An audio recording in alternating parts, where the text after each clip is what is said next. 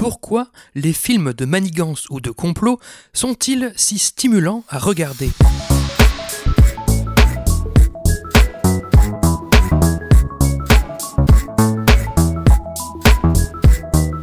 Salut et bienvenue dans ce 55e numéro de Comment c'est raconté, le podcast qui déconstruit les scénarios un dimanche sur deux. Aujourd'hui, à nous la vie luxueuse avec le thriller sud-coréen Parasite, coécrit par Jin Woon Han et Bong Joon-ho, réalisé par ce dernier et sorti en juin 2019 au cinéma. Ce sera l'occasion pour nous d'approfondir une notion souvent survolée dans le podcast, l'ironie dramatique.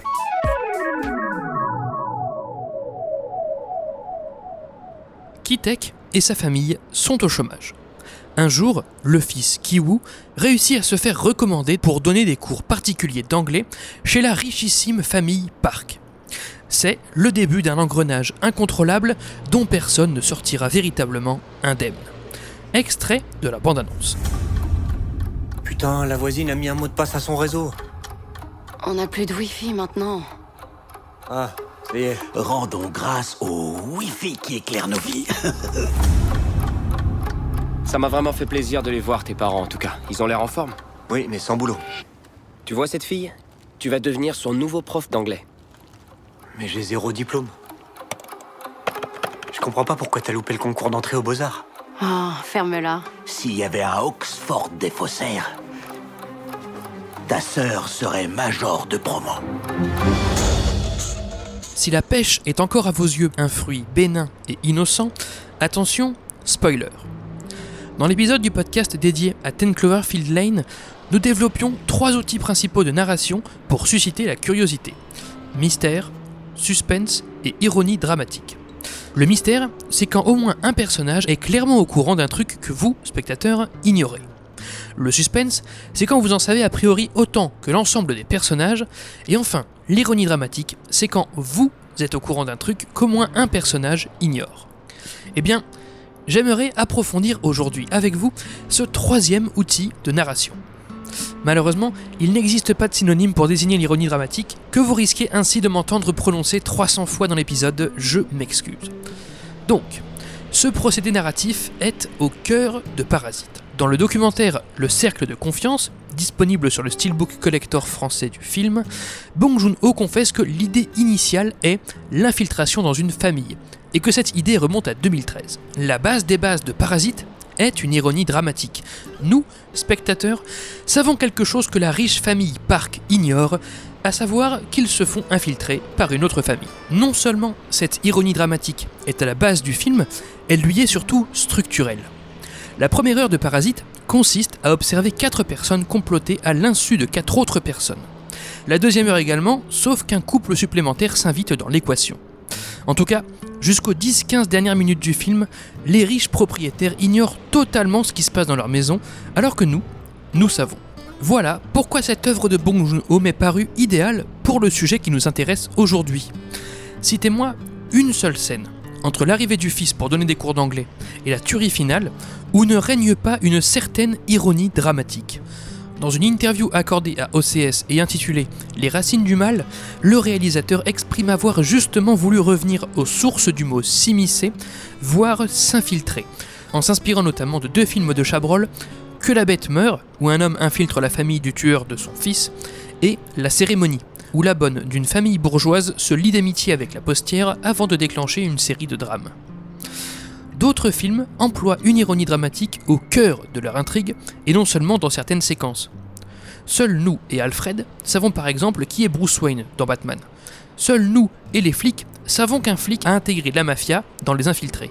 Seuls nous savons d'où viennent Reno et Clavier dans Les Visiteurs. Seuls nous savons que Frank est un imposteur dans Arrête-moi si tu peux. Seuls nous savons que le concierge est un psychopathe dans Malveillance, etc.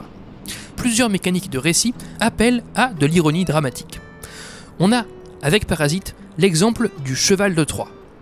Lavandier évoque également, dans son livre La dramaturgie, le quiproquo, comme la mort aux trousses, la voix off, comme Seul contre tous, où le personnage méprise tout le monde sans que personne ne le sache, le complot, comme The Truman Show, ou encore le mensonge, comme dans Goodbye Lénine. L'ironie dramatique s'avère souvent enthousiasmante pour nous, spectateurs. En nous rendant supérieurs au personnage, car plus lucide déjà, mais également car elle implique un récit ludique. Le spectateur s'amuse à deviner quelles en seront les conséquences et jusqu'où la mascarade va durer. Voilà pourquoi Yves Lavandier qualifie l'ironie dramatique d'outil extraordinaire de participation du public. En mettre dans une scène, voire carrément au cœur d'un film, c'est faciliter une implication perpétuelle du spectateur. Quand le jeune Kiwoo postule pour donner des cours d'anglais, la mère fortunée lui demande si elle peut assister au premier cours suivi par sa fille. Nous savons que Kiwoo n'est pas prof, nous sommes donc archi impliqués pour voir comment il va s'en sortir. En l'occurrence, il centre son cours autour du stress et de la confiance en soi, bien plus qu'autour de l'anglais. Mais cela suffit à épater la mère, assez naïve, qui n'y voit que du feu. Quand Kitek, le père de la famille protagoniste, prend du service comme chauffeur, quand bien même il conduit parfaitement, nous gardons une forme d'appréhension car savons qu'il est un imposteur, que ce n'est pas son métier depuis 30 ans contrairement à ce qu'il prétend. Chaque scène de Parasite présente, de près ou de loin, un risque d'être découvert. Ainsi, je suggère que si ce film a fait le tour du monde et a bénéficié de bien des éloges sur son propos, sa subtilité, ses symboles et son engagement, son côté très accessible, loin des films psychologiques opaques, repose sur une mécanique ludique constamment opérationnelle. Même si le propos de Parasite vous passe par-dessus la tête, vous vivez un thriller fondamentalement palpitant. Mais en fait, plus en amont, l'ironie dramatique n'est pas seulement au cœur de Parasite ou d'autres films, elle est potentiellement au cœur du cinéma même. C'est ce que présuppose en tout cas Alexander McKendrick dans son livre On Filmmaking, l'élément le plus basique de la grammaire cinématographique a du potentiel pour l'ironie dramatique, nous dit-il. En effet, placer dans une scène un simple plan d'ensemble, c'est conférer au spectateur un point de vue omniscient sur la situation, le laissant juger qui a quel rapport avec qui. Les personnages, eux, ne se voient pas en plan d'ensemble. Puis, en passant sur un gros plan accordé à tel ou tel visage en particulier, on informe le spectateur que son expression est importante à cet instant T, ce que le reste des personnages ne remarquent pas forcément là encore. McKendrick ne parle pas ici de révéler qu'une fameuse bombe est logée sous la table à l'insu des personnages, il parle juste de perspectives définies par la caméra, d'une manière générale.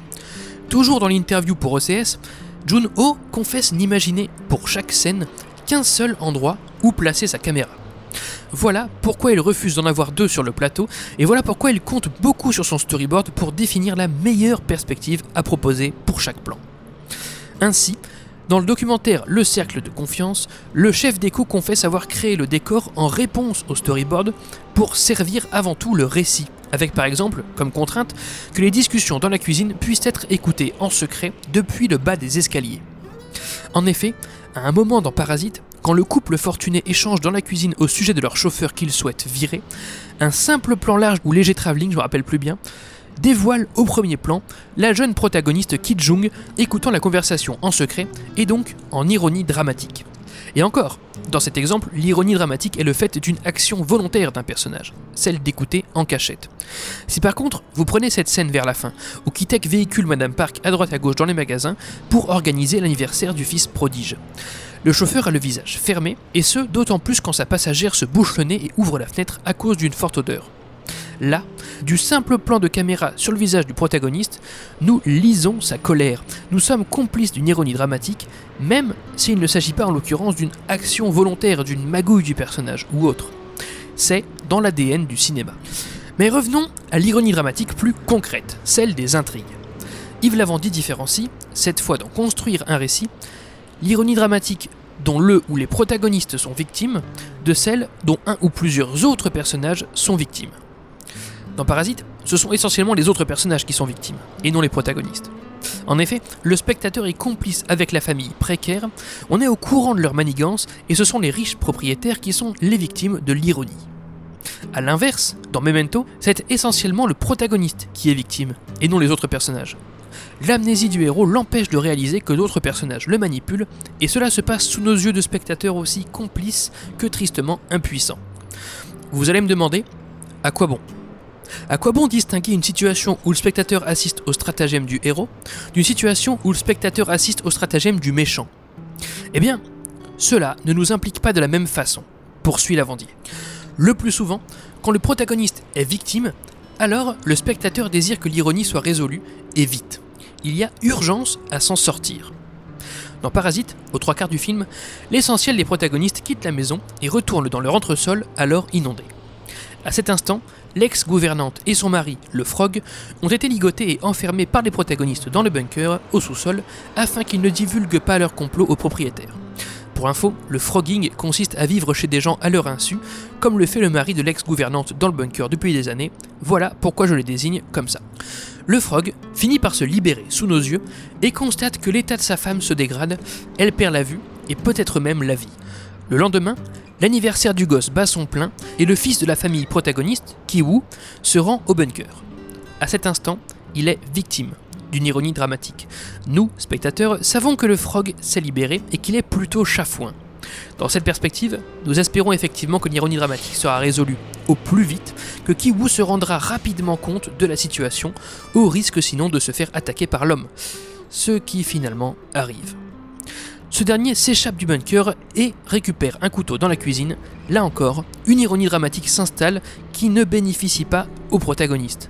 Et on espère qu'ils vont se rendre compte en urgence qu'ils vont la désamorcer aussitôt, sinon quoi, le frog va les planter un à.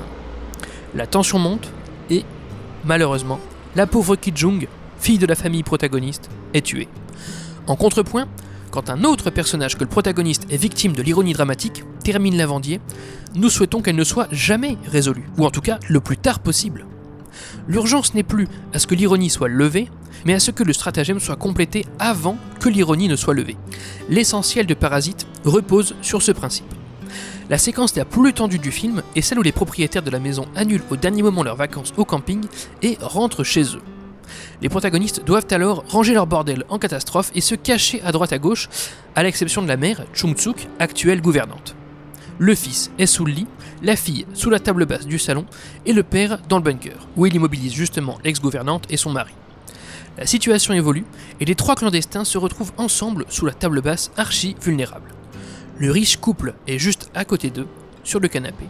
Leur fille s'assoit sur la table et leur gosse joue dans le jardin juste en face. Clairement, si les protagonistes sont grillés, plus que jamais, ils sont foutus et n'auront plus d'excuses ou de magouilles derrière lesquelles se cacher. Ici, le spectateur ne veut surtout pas que l'ironie dramatique soit résolue, on veut qu'elle dure le plus longtemps possible, ou du moins suffisamment pour que les clandestins se fassent la malle en cachette. Je trouve cette distinction entre les deux types d'ironie dramatique tout à fait pertinente pour d'autres raisons encore. Dans le 41e numéro du podcast Y a plus de papier, le scénariste français Guillaume Lemans émet une grosse réserve concernant l'ironie dramatique.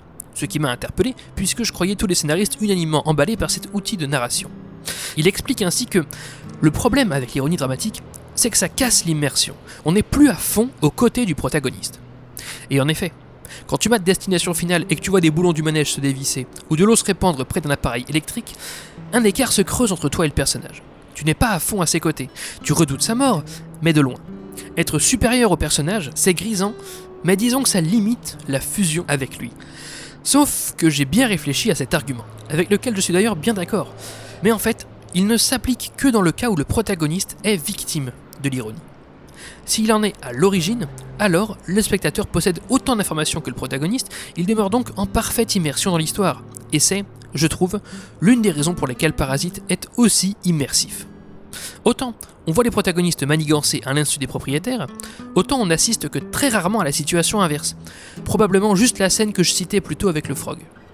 Par exemple, quand les protagonistes apprennent l'existence de ce dernier dans le bunker au sous-sol, nous l'apprenons avec eux, nous ne le savions pas avant. De même, un peu plus tard, quand le couple Park décide de retourner à leur maison à cause de la météo, ayant annulé leurs vacances, nous l'apprenons en même temps que Chung-suk, mère de la famille protagoniste et actuelle gouvernante, qui décroche le téléphone.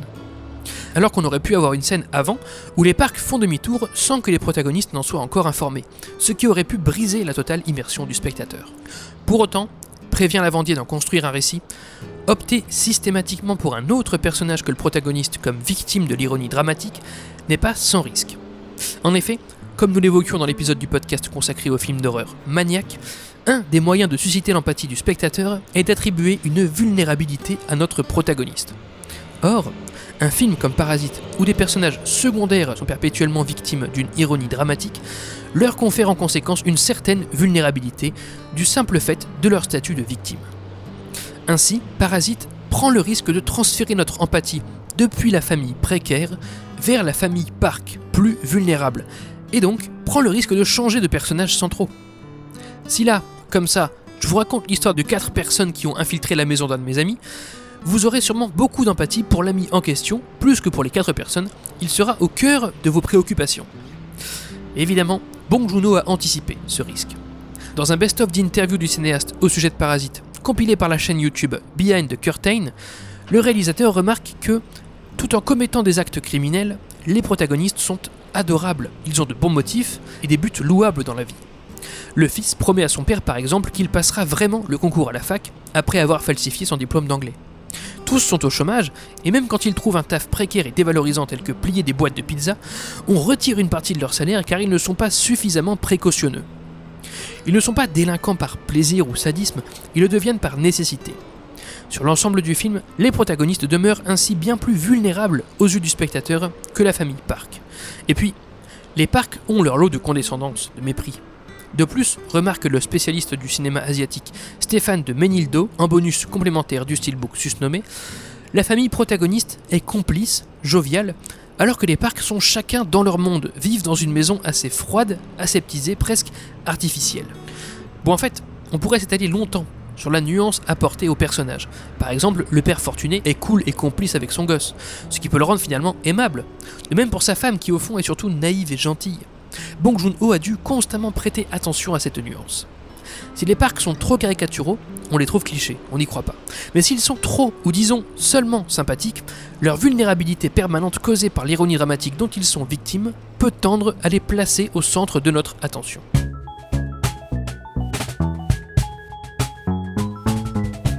Read people that you like um, and try to figure out why you like them. And when you see something or read something you don't like, try to figure out why you don't like that. Be a diagnostician.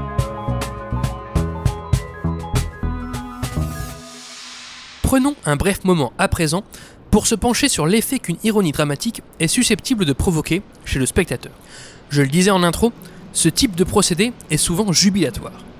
Quel pied d'être complice d'un stratagème rondement mené, la première partie de Parasite s'avère ô combien amusante et divertissante, notamment le crescendo musical de 7 ou 8 minutes, où l'ancienne gouvernante subit un complot sur son état de santé, poussant les parcs à la remplacer par Chunsuk, la fameuse séquence de la pêche. En outre, suggère McKendrick, l'ironie dramatique assure chez le spectateur un état d'anticipation mêlé d'incertitude.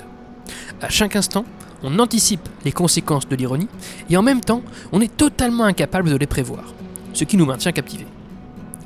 Si vous vous souvenez de l'épisode de Comment c'est raconté consacré à Ten Cloverfield Lane, l'anticipation et l'incertitude comptent justement parmi les 7 ingrédients clés d'une tension poignante. L'ironie dramatique, plus que nous captiver, nous tend. Bah oui, en même temps, c'est bien beau de jubiler, mais si les protagonistes ne craignent rien, si le plan se passe trop sans accroc, le spectateur peut perdre en intérêt. Ainsi, prévient Lavandier, l'ironie dramatique dont les protagonistes bénéficient doit idéalement s'accompagner, tout de même, de conflits. Je pense notamment à la lutte acharnée entre les deux familles précaires dans la deuxième moitié de Parasite qui met leurs plans respectifs en danger. Sans aller forcément jusqu'au conflit, on peut à minima se contenter d'une perspective de conflit, notion évoquée au sujet de Her de Spike Jones dans le podcast. Pour le coup, la première partie de Parasite, plutôt légère, se contente de ce type de menace pour ses protagonistes. Quand la fille est déposée par le premier chauffeur, elle fait tout pour ne pas l'être en bas de chez elle. Quand le père s'entraîne à réciter son texte, il le surjoue et risque donc de ne pas être crédible au moment de le dérouler à la famille Park. J'en parlais plus tôt, quand le fils donne son premier cours, Madame Park tient à y assister. Tous ces moments ne présentent pas de conflit à proprement parler, mais des possibilités de conflit, d'être découvert, d'avoir à se justifier. Et de fait, ils participent à une légère tension qui accompagne le caractère plus ludique de ces premières scènes. Mais, enfin, l'ironie dramatique a également vocation à nous émouvoir, à nous attrister. Durant la préparation de l'anniversaire du fils Park, les protagonistes sont dépités. La mère doit dresser toutes les tables, le père fait les courses, tous ont perdu l'essentiel de leurs affaires dans la nuit, certains ont dormi dans un gymnase, et tous sont à la bonne d'une famille capricieuse qui les exploite et redéfinit leurs tâches. La prof de dessin Ki Jung, par exemple, doit apporter le gâteau. Le chauffeur Kitek doit jouer les Indiens. Tout ça nous fait ressentir pour les protagonistes une extrême compassion. Oui, les propriétaires de la maison ignorent qu'on les a infiltrés, mais ils ignorent aussi les malheurs traversés par leur main-d'œuvre. Je n'ai pas poussé l'étude plus loin que ça sur ce point. Disons que l'ironie dramatique peut provoquer divers états émotionnels chez le spectateur, et je suis sûr qu'on peut en trouver d'autres encore. Passons à un gros morceau. L'ironie dramatique est-elle toujours exprimée clairement au spectateur? Faut-il nécessairement un complot, une action d'un personnage, un plan de caméra pour introduire une ironie dramatique? Non. Et c'est ce qu'Yves Lavandier appelle l'ironie dramatique diffuse. Il prend pour exemple Les Dents de la Mer. Au milieu du film, les personnages finissent par capturer un requin. Dans la mesure où le film est loin d'être fini, les spectateurs se doutent que ce n'est pas le bon requin, ou pas le seul, bref qu'il reste des péripéties. Du coup, il est en position d'ironie dramatique. Il voit les personnages se satisfaire de leur capture, naïfs, tout en sachant qu'en vrai, ils ne sont pas au bout de leur peine. Pour autant, aucun plan ne nous a montré l'autre requin encore vivant. L'ironie dramatique n'a pas été expressément amorcée, elle est sous-entendue pour le spectateur habitué, elle est diffuse. Au milieu de Parasite, la famille précaire célèbre la réussite de son plan. Ils sont seuls dans la maison, picolent, mangent, profitent du jardin ou des lits, alors que la famille Park est partie à l'instant en vacances. Bon, à ce stade, nous ne savons pas que l'ex-gouvernante va revenir, nous ne savons pas qu'un frog loge dans le bunker, et nous ne savons pas que les parcs vont faire demi-tour, mais malgré tout, ces longues minutes où les protagonistes célèbrent la victoire ne nous laissent pas si sereins et enthousiastes. A l'inverse, plus on les voit se bourrer la gueule, baisser la garde et foutre le bordel, plus on redoute que les parcs débarquent. Pourquoi? Parce que sur le billet de cinéma, la durée était indiquée 2h15, tandis qu'on n'a assisté qu'à maximum une heure et quelques de récit. Tout comme dans Les Dents de la Mer, on devine que la situation va tourner au vinaigre, on sait que les personnages vont être pris au dépourvu, ce qu'ils ignorent, et donc une ironie dramatique diffuse est installée. Plus le plaisir et la fête durent, plus, paradoxalement, nous balisons pour les protagonistes, quand bien même aucune menace n'a encore été explicitement présentée. Je trouve cela d'autant plus intéressant qu'on réalise combien la victime d'une ironie dramatique n'a pas à être présente physiquement à l'écran pour qu'une scène soit tendue. Au contraire, c'est quand on ne la voit pas qu'on psychote. Voilà pourquoi notamment je vous mettais au défi de trouver une scène sans ironie dramatique dans Parasite. Vous connaissez mon goût pour compartimenter les choses, j'aurais tendance à différencier trois grandes familles d'ironie dramatique diffuse. Premièrement, celle qui relève de la culture générale du spectateur. Dans son livre Le design des objets du quotidien, Don Norman distingue nos connaissances dans la tête de nos connaissances dans l'environnement. Si je vous pose une question, vous trouverez peut-être la réponse dans votre mémoire ou votre expérience, ou alors vous chercherez sur Wikipédia ou sur YouTube. Si vous êtes face à une porte, vous saurez, grâce aux connaissances de votre tête, qu'il faut appuyer sur la poignée puis pousser la porte, mais si la porte vous résiste, vous mobiliserez plutôt des connaissances extérieures à votre tête, par exemple un message collé sur la porte qui vous invite à lever la poignée et à tirer la porte. Pour moi, un film, ça marche un peu pareil. Quand vous démarrez sa lecture, il y a des infos que vous avez déjà via votre culture générale, et il y en a que le film devra vous fournir. Si vous savez déjà que les vampires meurent au soleil, le film n'aura pas besoin de vous l'expliquer pour vous faire craindre que tel personnage subisse le lever du soleil. Ça relève de votre culture générale. Quand un personnage se fait bouffer par un zombie, on ne vous l'a pas forcément montré dans le film, mais vous devinez qu'il va se transformer à son tour. Pourtant, le personnage, lui, l'ignore. Il est victime d'une ironie dramatique diffuse. Ainsi, dans son livre L'écriture de scénario, Jean-Marie Roth invite les scénaristes à jouer de ce que les spectateurs savent dans le vrai monde ou de leur cinéphilie. Dans le film d'horreur Crawl, l'héroïne est accompagnée par son chien alors qu'elle affronte de dangereux alligators. On est tellement habitué à voir les animaux de compagnie crever salement dans les premières scènes des films d'horreur que Kroll joue avec nos nerfs en nous faisant constamment supposer jusqu'au bout que le chien va y passer. Il joue avec un trope, finalement, notion que nous avons approfondie dans l'épisode du podcast consacré à Scream. Par ailleurs, toujours sur la question de la culture générale, Jean-Marie Roth ajoute que tous les biopics et autres films tirés de faits réels présentent, par défaut, une ironie dramatique diffuse.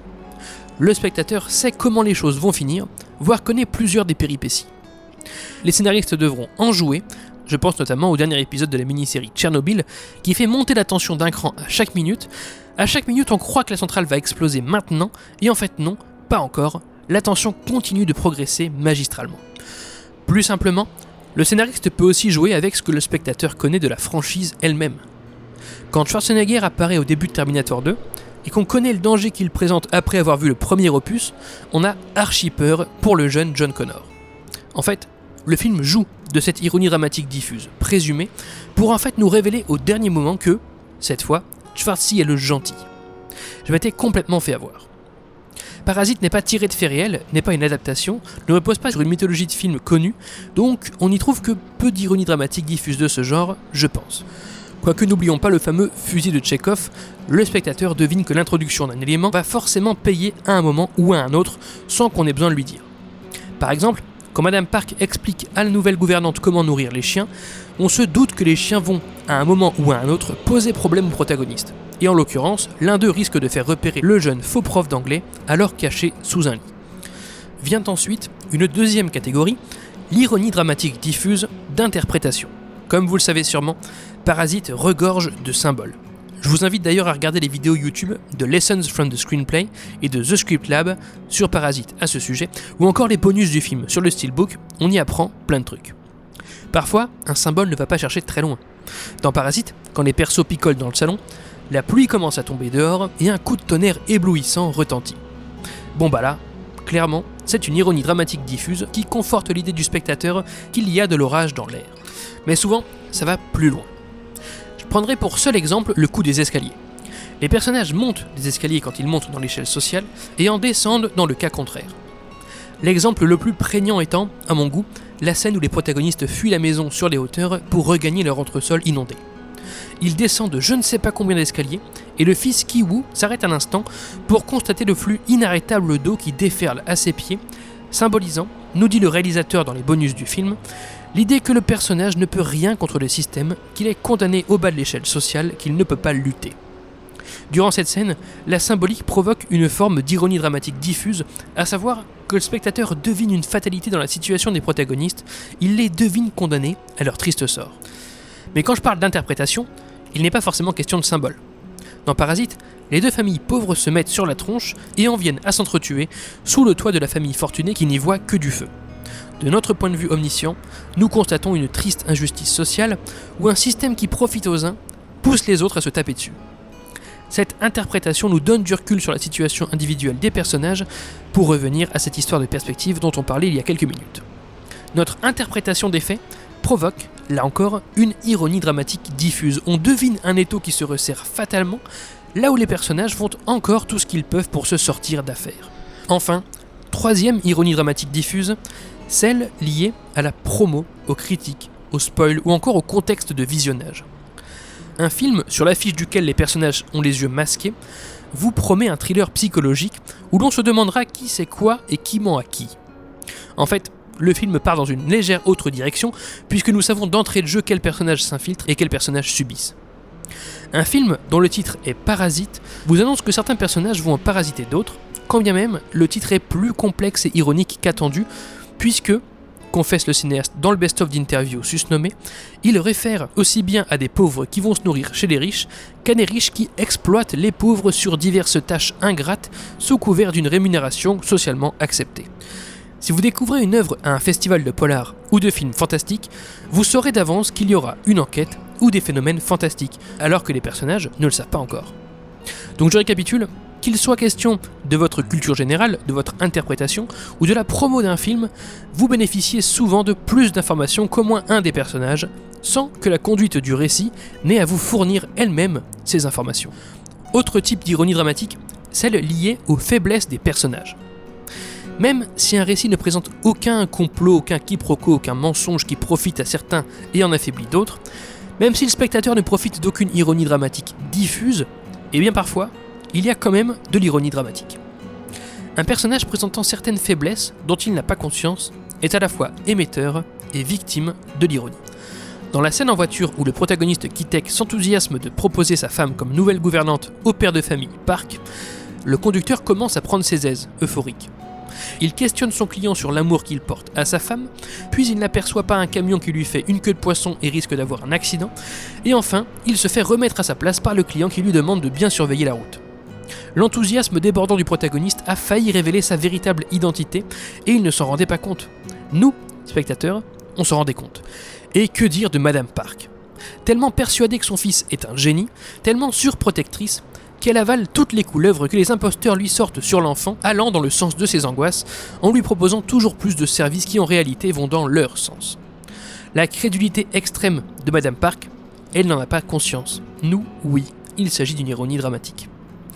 Pour revenir à notre histoire d'immersion, Les faiblesses des personnages s'effacent souvent au cours d'un film, au fil de l'arc transformationnel du personnage, le rendant de plus en plus conscient de ses défauts, et du même coup, accroissant notre sympathie et notre compassion pour ce personnage. Mais bon, dans Parasite, je n'ai pas le sentiment que les personnages évoluent particulièrement. Dernier point avant de conclure, j'aimerais étudier la finalité des ironies dramatiques. Dans Construire un récit, Yves Lavandier prévient qu'une ironie dramatique est quasiment toujours résolue pour être pleinement satisfaisante. Bah oui, c'est bien beau d'anticiper, mais on aimerait bien savoir si on a correctement anticipé. On en parlait au sujet de Ten Cloverfield Lane, le spectateur attend avec impatience la réaction de la victime quand elle découvrira ce qu'elle a ignoré jusque-là. Quand le Frog et l'ex-gouvernante réalisent que les protagonistes sont des imposteurs, ils les filment et peuvent ainsi les faire chanter autant qu'ils veulent. Voilà une conséquence pour le moins bah, dramatique. Pour autant, Parasite m'a fait réaliser que la résolution d'une ironie n'est pas toujours nécessaire. La réaction des parcs importe peu au moment de la baston finale. Je ne suis même pas sûr qu'ils comprennent vraiment ce qui s'est passé sous leur toit. Ce n'est qu'en ellipse qu'on apprend que les protagonistes survivants ont été jugés, sans pour autant revoir la famille Park d'ailleurs. Les émotions permises par une ironie dramatique peuvent largement suffire à nous divertir et, en tout cas dans le cas présent, mais sans pouvoir l'expliquer pourquoi, leur absence de résolution n'est pas nécessairement vécue comme un manque par le spectateur. Oui, le secret ne tient plus, et le combat final est cathartique, mais la réaction des victimes de l'ironie ne nous est pas présentée. Et peu importe. Et au pire, remarque également Lavandier. Si l'installation d'une ironie dramatique peut relever du coup de théâtre, je pense par exemple à la première descente au bunker, sa résolution n'en relèvera jamais, puisqu'elle est attendue. Pour conclure, l'ironie dramatique est un outil bien plus varié et complexe que de simplement placer une bombe sous la table. Elle figure au cœur de la grammaire cinématographique et, suivant qui en est la victime ou l'émetteur, suivant si elle est diffuse ou non, suivant l'émotion que l'on souhaite provoquer chez le spectateur, le scénariste pourra en jouer de bien des façons fondu au noir pour ce 55e numéro de Comment c'est raconté. Merci pour votre écoute, j'espère qu'il vous a intéressé. Retrouvez toutes les sources de cet épisode et tous les liens du podcast dans la description et sur ccrpodcast.fr dont Facebook, Insta, SoundCloud, Spotify, tout ça, mais encore et surtout Apple Podcast. Pour ce dernier, je vous invite à laisser 5 étoiles et un commentaire, c'est très important pour le référencement du podcast. Podcast dont l'habillage musical était signé Rémi Le Sueur, je le rappelle, et le Pinta Pinta Conta remercie. N'oubliez pas qu'une retranscription de chaque numéro de Comment c'est raconté est disponible sur Medium pour pouvoir lire les analyses à tête reposée. Je m'appelle Baptiste Rambaud, disponible sur Twitter pour répondre à vos questions, à vos réactions, et vous donne donc rendez-vous dans deux semaines pour la 56e séance. Ciao